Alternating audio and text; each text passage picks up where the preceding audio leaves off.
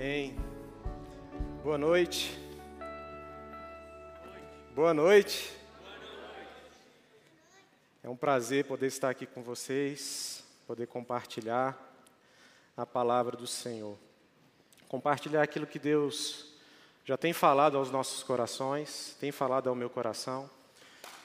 Esses últimos meses têm sido meses intensos de momentos com Deus na minha vida. Aonde eu tenho orado mais, aonde eu tenho buscado mais na palavra. E como é bom poder desfrutar de um momento de intimidade com Deus.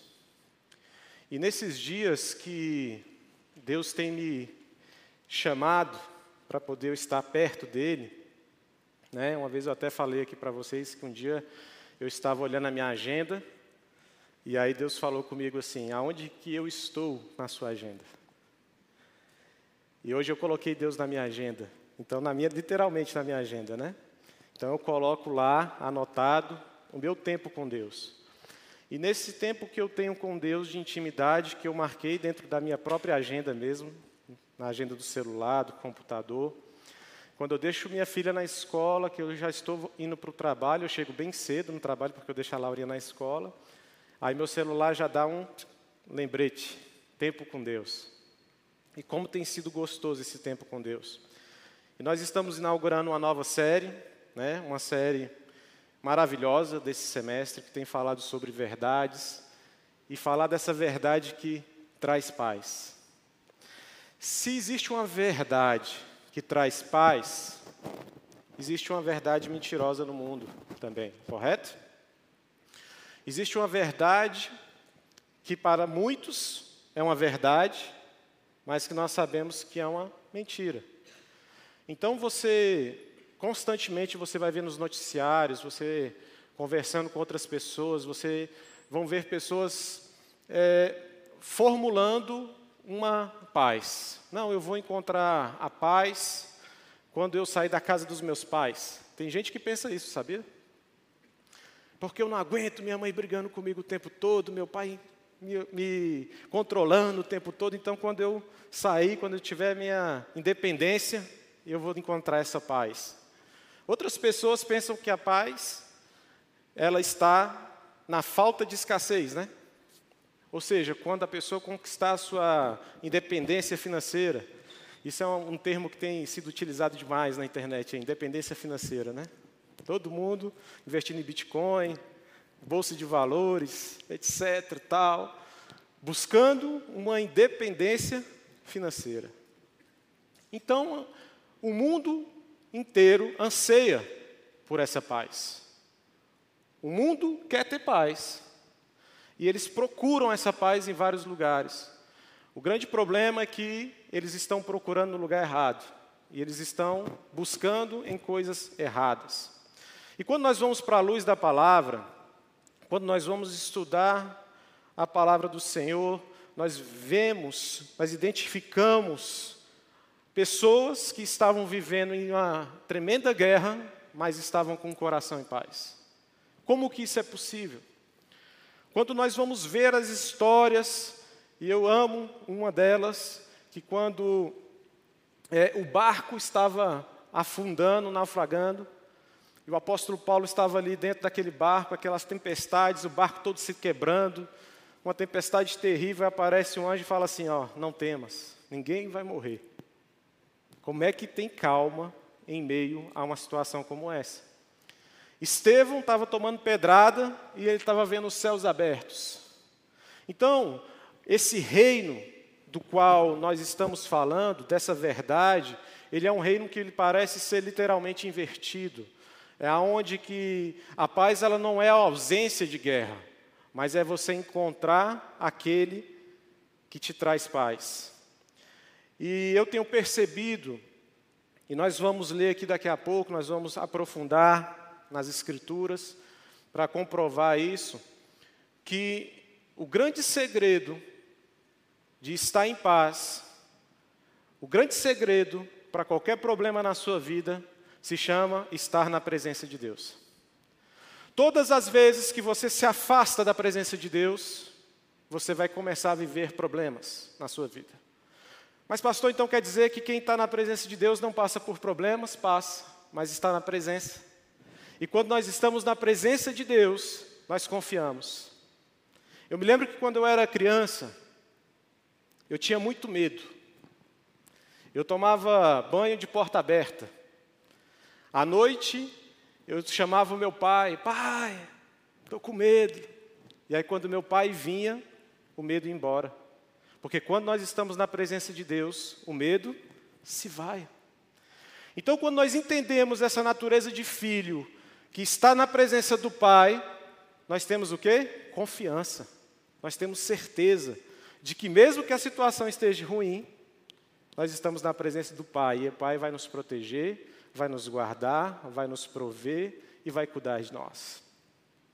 Então eu queria convidar você a abrir Mateus capítulo 6, nós vamos ler a partir do verso 25.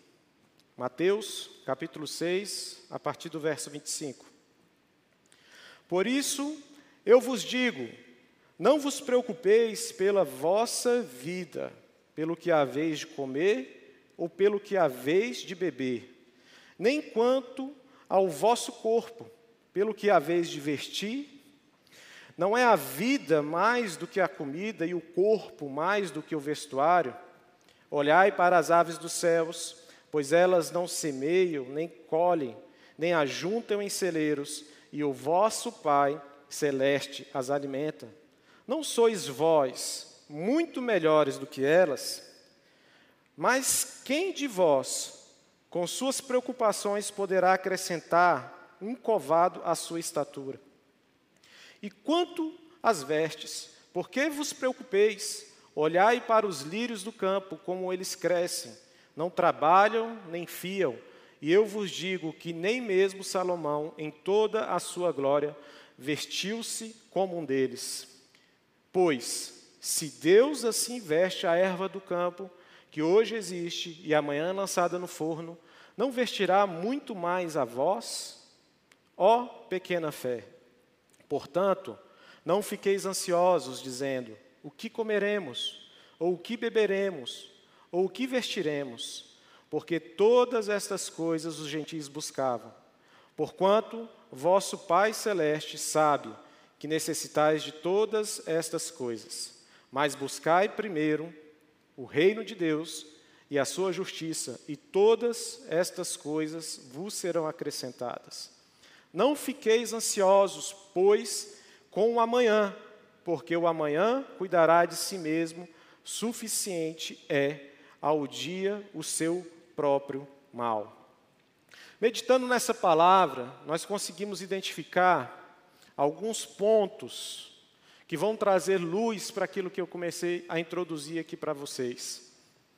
A primeira coisa que nós conseguimos identificar aqui logo nos primeiros versos é que quando nós temos Deus, quando nós temos Jesus como nosso suficiente Salvador, todo o nosso medo ele vai embora, porque nós cremos nisso. Quando eu entendo que eu sou filho de Deus, quando eu entendo que existe um Deus que me ama, que é o meu Pai, que Ele cuida de mim, eu tenho certeza que tudo que eu vou passar durante a minha vida vai ser sustentado e é projeto da vida dele. E é interessante quando a gente avalia por essa ótica de pai. Quando eu me tornei pai, eu passei a entender muito mais a Deus. Porque você começa a ver a natureza de Deus na paternidade. Porque é engraçado que eu nunca vi a Laura chegar para mim e falar bem assim, pai, é, abre o meu guarda-roupa porque eu quero contar quantas roupas eu tenho, porque eu não sei se na sexta-feira a minha roupa vai dar para poder vestir. Pai, abre a dispensa para poder ver se tem arroz, para poder saber se vai ter comida amanhã. Porque ela confia, porque ela tem o quê? Um pai. Eu nunca vi a Laura chegar e falar assim, pai, eu não sei se o senhor vai ter dinheiro para pagar a minha escola porque ela entendeu que existe um pai que está trabalhando, que está buscando, e vai fazer de tudo para que nada venha a faltar para ela. Esse Deus que nós servimos, que eu sirvo, que você serve, é a mesma coisa. Deus está trabalhando ao seu favor. Deus ele está cuidando de cada detalhe na sua vida. E assim como o pai, às vezes a Laura quer uma coisa que não é bom para ela. E ela vai ouvir o quê? O não. E ela vai ficar chateada. Ela vai, esses dias, vou expor minha filha. ela chorou tanto que dormiu. Por causa de um não. Mas depois, no outro dia, ela acordou cedo, foi lá e me abraçou e olhou dentro dos meus olhos e falou assim: Papai, eu te amo. Porque ela entendeu que ela é a filha, que ela tem um pai, que zela por ela. Então, quando nós entendemos isso, que nós temos um pai, e esse pai, ele zela por nós, a gente já começa a viver de uma forma diferente. E aqui, nesses versículos que nós lemos, ele vai começar falando sobre isso.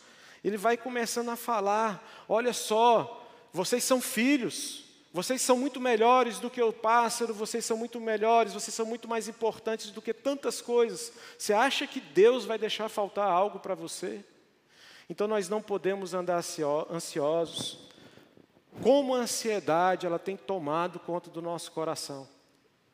Eu peguei um post-it e escrevi lá 1 Pedro, se não me engano, 3,5, fala, não andeis ansiosos por coisa alguma, tal. E colei no meu monitor. E toda vez que a ansiedade vem batendo no meu coração, eu olho para aquele versículo e falo: não posso ser ansioso, porque eu sei que existe um Deus que está cuidando por mim. Então, você precisa ter Deus, o Senhor, Jesus Cristo, tem que fazer parte da sua vida e você tem que aceitar essa identidade de filho. Você tem que entender que Ele é o seu Senhor, que Ele é o seu Pai e que Ele vai prover todas as coisas sobre a sua vida. Outra coisa que nós identificamos nesse texto é valorizar a vida mais do que as coisas.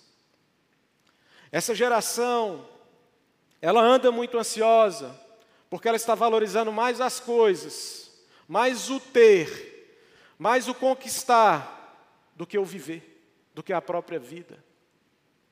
As pessoas estão numa mesa, lanchando, conversando com os amigos, se divertindo e já estão se preocupando na conta. Meu Deus, eu calculando.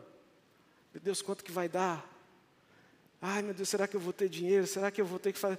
E aí deixa de viver.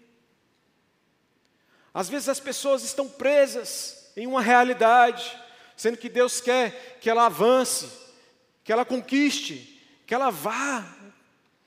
E às vezes a pessoa está presa dentro das realidades porque está faltando a fé, porque está faltando a segurança de valorizar aquilo que Deus mais deu de precioso para você, que é a sua vida. Ei, eu quero te dizer, valorize a sua vida mais do que as coisas. Já viu pessoas que têm um espírito de murmuração, reclamam por tudo, nada está bom. Está com a televisão lá de 62 polegadas, 8K, e aí está reclamando porque a imagem ainda está ruim que tem que evoluir a tecnologia mais, porque está fraco. Aí a casa está bagunçada, e aí reclama da bagunça da casa, mas esquece que tem uma criança, que tem um filho que bagunçou ela, e esquece de valorizar, de agradecer por aquilo que Deus tem colocado dentro de nossa casa. As pessoas pensam porque essa geração ela é incentivada nas conquistas. Não, eu vou ser feliz quando eu tiver minha BMW.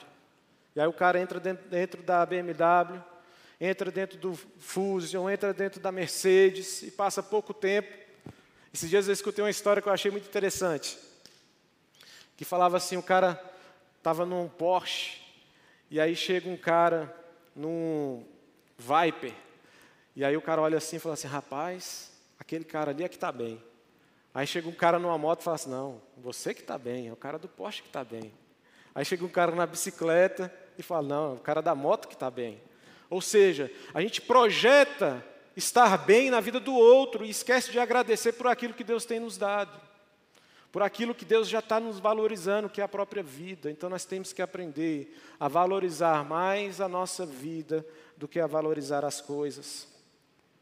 Nós precisamos entender que a vida é muito mais importante do que qualquer outra coisa. Outra coisa que nós identificamos nesse texto, a contemplação. Quando ele fala, olhe para os pássaros, olhe para o lírio do campo, contemplação. De nós pararmos um tempo para poder nós contemplarmos aquilo que Deus fez, aquilo que Deus já trabalhou ao seu favor, nós encontramos paz. Então nós precisamos tirar um tempo de contemplação, mas não é para contemplar a vida do outro, não é para ficar stalkeando lá no Instagram, olhando, é, Lucas está viajando, aí, tá lá. Não, cara, contemple. Eu tenho certeza que Deus já fez muitas coisas sobre a sua vida. E a palavra de Deus diz que nós temos que trazer à memória tudo aquilo que nos traz o quê? Esperança. Nós temos que trazer à memória eu tenho certeza que Deus já fez muita coisa na sua vida. E você precisa trazer esses sentimentos, você precisa trazer essas memórias, para que você venha contemplar a glória de Deus. Porque se eu não foco naquilo que Deus fez, naquilo que Deus está fazendo, se eu não contemplo as maravilhas de Deus aqui na terra, eu vou começar a contemplar, a admirar as ruínas. E eu vou começar a murmurar, e eu vou começar a reclamar, e eu vou reclamar de tudo. Ei, diga não para a reclamação. Deixe de reclamar e comece a contemplar aquilo que Deus tem para derramar sobre a sua vida. Outro detalhe que nós encontramos aqui nesses versículos, depois você pode ir ler novamente, para você identificar esses pontos é a confiança. Quando nós estamos diante da presença de Deus, nós temos confiança. Quando nós nos distanciamos da presença de Deus, a confiança se vai. estar confiante em Deus é como se você estivesse literalmente no escuro, sem você conseguir enxergar um palmo diante do nariz e você ouvir a voz do Senhor, venha, e você caminhar em direção a Ele.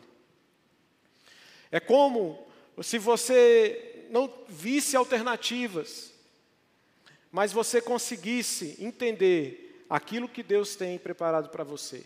É a confiança, é confiar em Deus, é confiar no Pai, é você estar ciente de que você não está se movendo, não só pelas suas pernas, não só pela sua força, não só pela sua intelectualidade, mas você está se movendo através da fé e através da confiança naquele que quer o seu melhor bem, que é o Pai.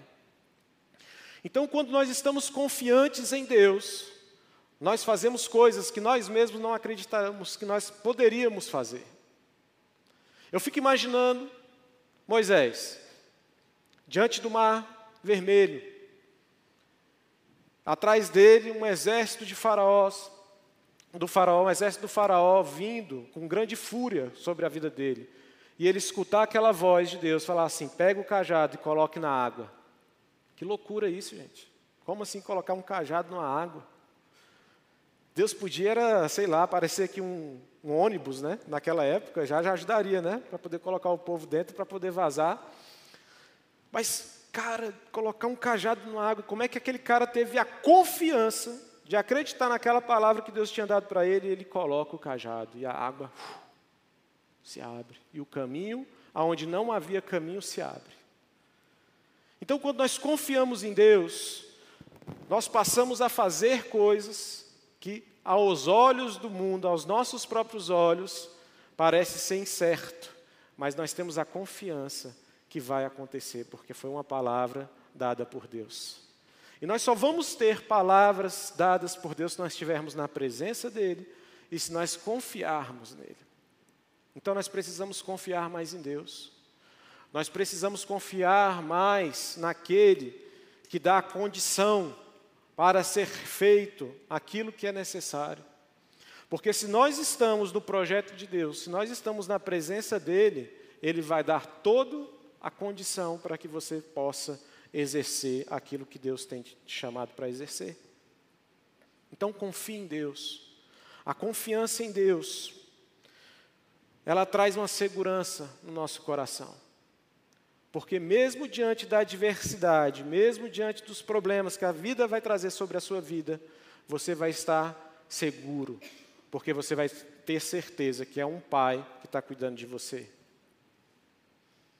Outra coisa que a gente consegue identificar aqui nesse texto, que é muito interessante, é você estar na missão certa. Aqui nós falamos assim: buscai, versículo 33, mas buscai primeiro o reino de Deus e a sua justiça, e todas essas coisas vos serão acrescentadas. Então aqui nós entendemos que, primeiro, um princípio para poder tudo isso acontecer é nós estarmos numa missão certa.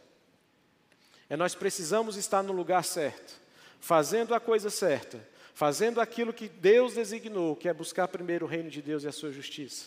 E as todas as outras coisas, elas vão ser acrescentadas na nossa vida.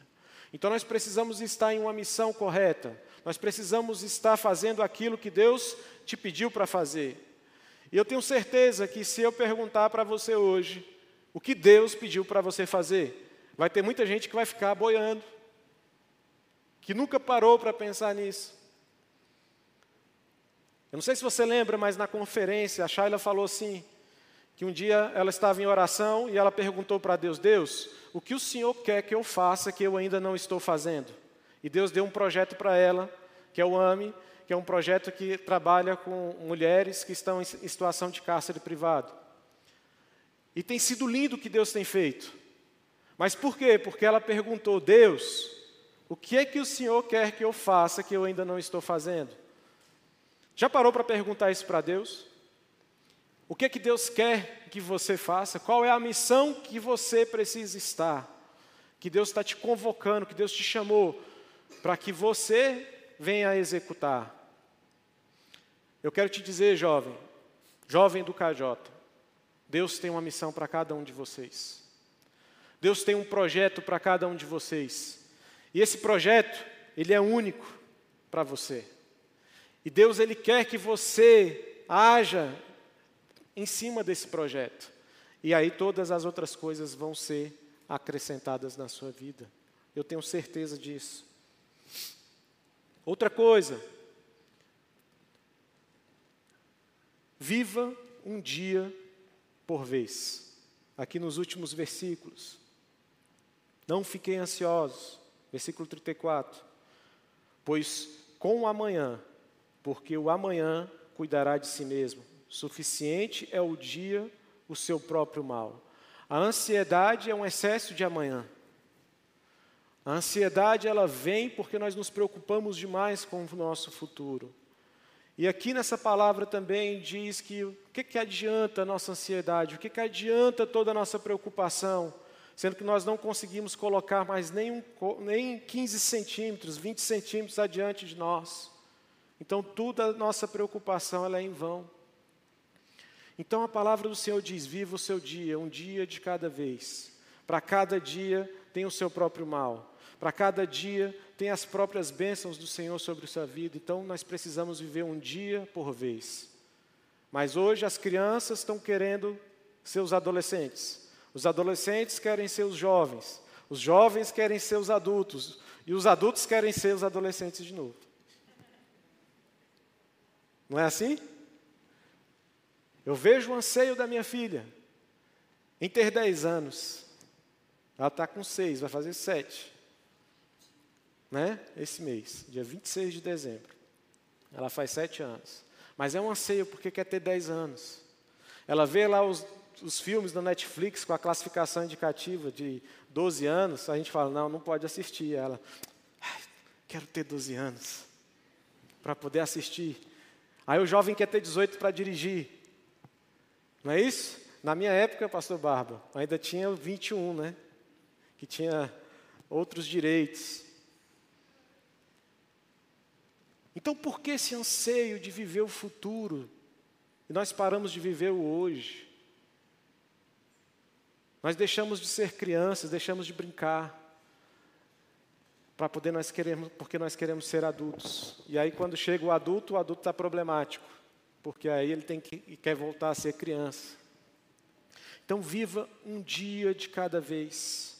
Não fiques ansiosos, pois o dia, pois com, pois com o amanhã, porque o amanhã cuidará de si mesmo suficientemente, porque Deus ele tem algo especial para você nesse dia. Como foi o seu dia hoje? O que, que você aproveitou do dia que Deus te deu hoje? Hoje, para mim, tem sido um dia muito especial. Desde o meu acordar até há poucos minutos.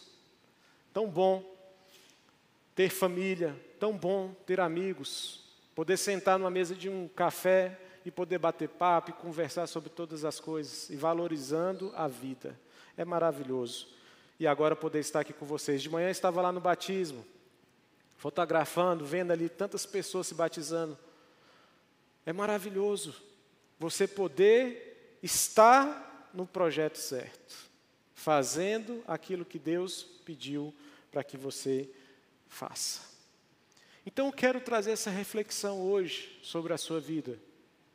Qual é a missão que Deus colocou para você executar? E eu quero te perguntar mais uma coisa: você está fazendo aquilo que Deus pediu para você fazer? E eu quero te perguntar mais uma coisa ainda. Você já parou para pensar aonde Deus quer te levar com isso que Ele está pedindo para você fazer?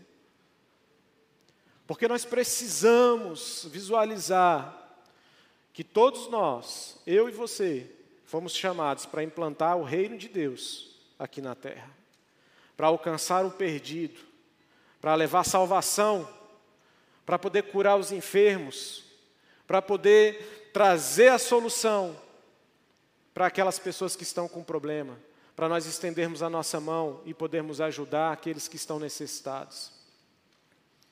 Isso é um chamado para todos nós. Ide por todo mundo e pregai o Evangelho. Nós temos feito isso? Nós estamos na presença do Senhor? Nós estamos confiantes naquilo que Deus colocou sobre nossas vidas, essa responsabilidade? Nós temos essa identidade de filho e sabemos que nós temos esse Pai maravilhoso que vai nos sustentar e que vai nos, vai nos levar para um, esse novo nível. Nós precisamos dessa confiança.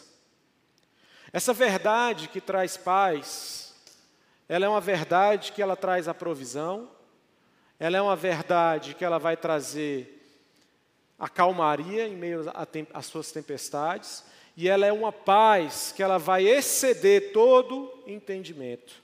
E aí eu queria convidar você para a gente já estar tá chegando no nosso raciocínio final, para você abrir sua Bíblia lá em Filipenses, capítulo 4. Filipenses, capítulo 4, versos 6 ao 9.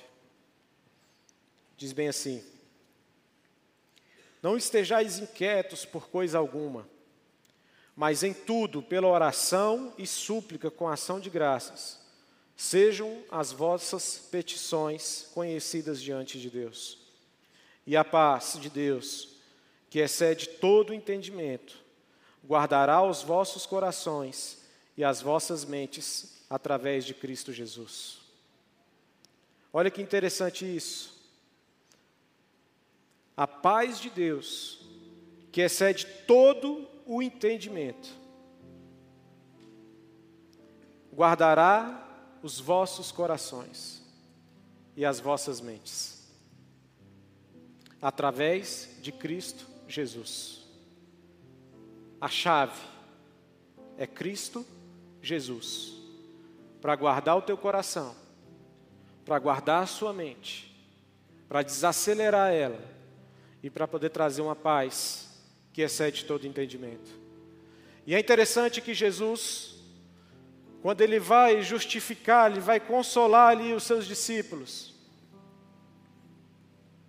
que ele estava de partida, ele vira para os discípulos e fala assim: Ei, Eu vos dou a paz. Não como o mundo dá, mas eu vos dou a paz. E essa paz era a presença dele, era a presença do Espírito Santo, era Cristo vivendo dentro de cada um de nós, para poder nós termos essa paz. Então a verdadeira paz é Cristo. A verdadeira paz é você ter Jesus Cristo dentro do seu coração. E Jesus Cristo não pode ser só uma parte do seu coração. Ele não pode ter só um quarto. Ele não pode estar só no final de semana. Ele precisa estar, ele precisa tomar conta do seu coração. Ele precisa visitar todos os ambientes do seu coração. Qual área que você ainda não tem deixado Jesus entrar dentro do seu coração? Existem áreas na sua vida que você ainda não tem permitido Jesus Cristo entrar. Existem áreas na sua vida que você mesmo tomou as suas próprias decisões, que você mesmo fez as suas próprias escolhas. E você precisa convidar hoje Jesus para entrar nessas áreas da sua vida, porque é Ele que vai trazer a sua paz. Se você tem sofrido e você tem se sentido em meio a guerras, parece que você está num ringue de UFC tomando porrada de todos os lados. E você às vezes não vê esperança, eu quero te dizer que Jesus Cristo é a esperança para todos nós. Jesus Cristo, Ele tem o poder de entrar dentro das áreas da nossa vida, de erros que nós mesmos cometemos, de sementes que nós mesmos, mesmos plantamos, erradas. E nós estamos colhendo essas coisas, mas Jesus Cristo tem o poder de entrar e de transformar. Jesus Cristo, ele entrou na vida daquela mulher samaritana. Aquela mulher ela plantou erros, ela fez escolhas erradas. Ela não deixou Jesus entrar em muitas áreas da vida dela, em todo aquele tempo, até um dia que, ele teve, que ela teve um encontro com Jesus. E quando ela teve aquele encontro com Jesus, ela abriu o coração dela, ela deixou Deus entrar. Ela entendeu a missão dela e ela foi e resgatou uma cidade. Deixa Jesus entrar dentro do coração de vocês hoje. Qual área? Qual área que Jesus ainda não entrou na sua vida? Às vezes você já é crente, você já é um evangélico, você já é um convertido desde berço. Você teve toda uma vida dentro da igreja. Mas eu sei que ainda existem áreas dentro do seu coração que Jesus Cristo precisa entrar. E é engraçado que a gente vai ver na Bíblia que Jesus está à porta, batendo. E eu estava estudando sobre isso. E naquela época, não era comum uma pessoa chegar e bater na porta da outra para poder entrar. As pessoas chegavam e chamavam a pessoa pelo nome, porque bater naquela época era um, uma atitude um pouco mais ativa, mais forte. Jesus está batendo na porta do seu coração. Jesus está batendo na porta de algumas áreas da sua vida. Jesus quer entrar na sua área emocional. Jesus quer entrar dentro da sua área emocional. Jesus quer entrar dentro da sua profissão. Jesus quer entrar dentro da sua família. Jesus quer entrar dentro dos seus talentos. Jesus ele quer entrar em todas as áreas da sua vida para poder proporcionar a paz. Ele não quer entrar para dominar. Ele não quer entrar para poder te forçar a fazer algo, mas ele quer entrar para trazer a paz. Ele quer fazer presente na sua vida. Eu queria convidar você a ficar de pé. Eu queria convidar você a curvar a cabeça. E a você fazer esse convite para Jesus entrar dentro do seu coração, dentro dessas áreas que você nunca convidou Jesus para poder estar. E eu tenho certeza que Deus vai fazer uma revolução em todas as áreas da sua vida. Eu sei que nessa fase de juventude é uma fase onde nós ficamos meio perdidos profissionalmente. Procuramos testes vocacionais, procuramos uma série de ferramentas para poder nos encontrarmos. E nós esquecemos da principal, que é através da oração você perguntar para o Senhor: Senhor, o que queres que eu faça? Aonde, que áreas que o Senhor quer que eu atue? E nessa confiança, você vai ouvir a voz de Deus, e Deus ele vai trazer na sua mente, no seu entendimento, o que ele tem para oferecer sobre a sua vida. Pense corretamente, pratique essa verdade, então você vai encontrar essa paz que excede todo entendimento. Feche os seus olhos.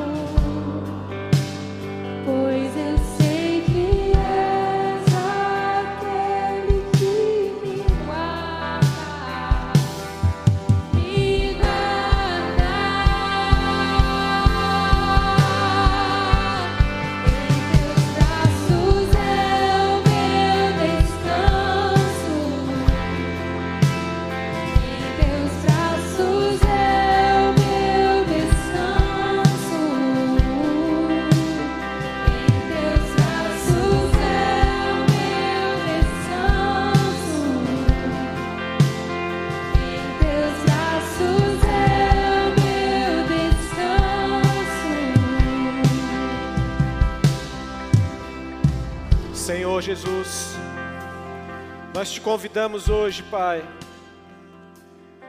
para que o Senhor, Deus amado, que é a verdadeira paz, que excede todo entendimento, a mesma paz, Deus, que foi dada aos discípulos, que essa mesma paz, Deus amado, entre dentro dos nossos corações, Senhor. Que nós possamos, Deus amado, entender que a paz, Deus, não é simplesmente uma ausência, Deus amado, de conflitos, mas é uma confiança em Ti, Senhor Pai amado, que nós possamos entender nessa noite que a nossa paz, Deus amado, não é simplesmente um sentimento, mas é uma pessoa, é a tua presença, Senhor, é o Senhor Jesus. Pai, que nós possamos entender que essa paz, essa verdadeira paz, Deus, ela não é simplesmente uma conquista, mas ela é um presente, Deus, que o Senhor já entregou a cada um de nós, que é a tua graça. Pai amado, que o Senhor possa reinar, Deus amado, dentro do nosso coração, em todas as áreas, profissional, na área sentimental, em todas as áreas, Deus amado, o Senhor, Deus amado, tem poder e tem autoridade sobre nossas vidas. Que nós possamos, Deus, buscar o teu reino, Senhor, buscar a tua justiça, Senhor que nós possamos, Deus amado, viver o nosso hoje, que nós possamos valorizar a vida e contemplar, Deus amado, a beleza da tua santidade, que nós possamos contemplar, Deus amado, e confiar, Deus amado, que nós estamos seguros, que nós estamos seguros em Ti, Senhor, que há segurança e confiança, Deus, porque em Teus braços, é em Teus braços o nosso descanso, Senhor, é nos Teus braços, Senhor. Oh, aleluias. Elvis.